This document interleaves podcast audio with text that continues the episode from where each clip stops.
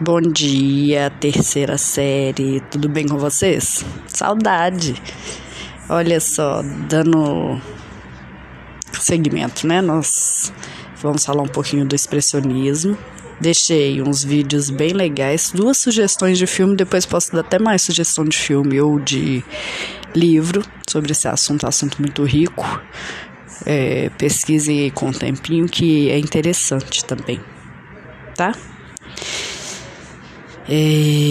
O expressionismo, vocês vão ver aí que é uma vanguarda, já viram, né? Vamos recapitular, né? Que é uma vanguarda arti artística que vai revolucionar a Europa no início do século XX. Né? A gente tem o quadro do Munch, o Grito, como uma obra precursora desse expressionismo. E temos o Van Gogh né, como o artista que é considerado precursor do expressionismo. É, o movimento vai se consolidar na Alemanha entre 1905 e 1914, né? E vai crescer no período entre guerras. Então, o movimento entre guerras. E isso tem uma influência gigantesca, né? As características que a gente consegue identificar mais rápido, assim, nele são o uso de cores muito intensas, muito vivas, muitas vezes simbólicas e com muitos contrastes. Né? É uma realidade que é sempre deformada, retorcida, vai valorizar a subjetividade e o aspecto sempre psicológico dos personagens. E não é um, um movimento onde as obras, apesar de terem cores intensas e vivas, vão trazer imagens alegres e felizes. É um período entre guerras, né, pessoal? Então, a, a temática, na maioria das vezes, é uma temática mais deprê, assim, mais introspectiva, pesada, tá?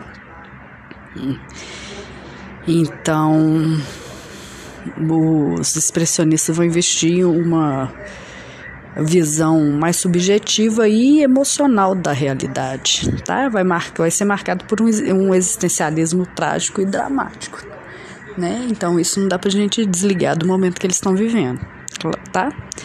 É, quem já viu aí, quem não viu vai assistir, depois me dá um feedback.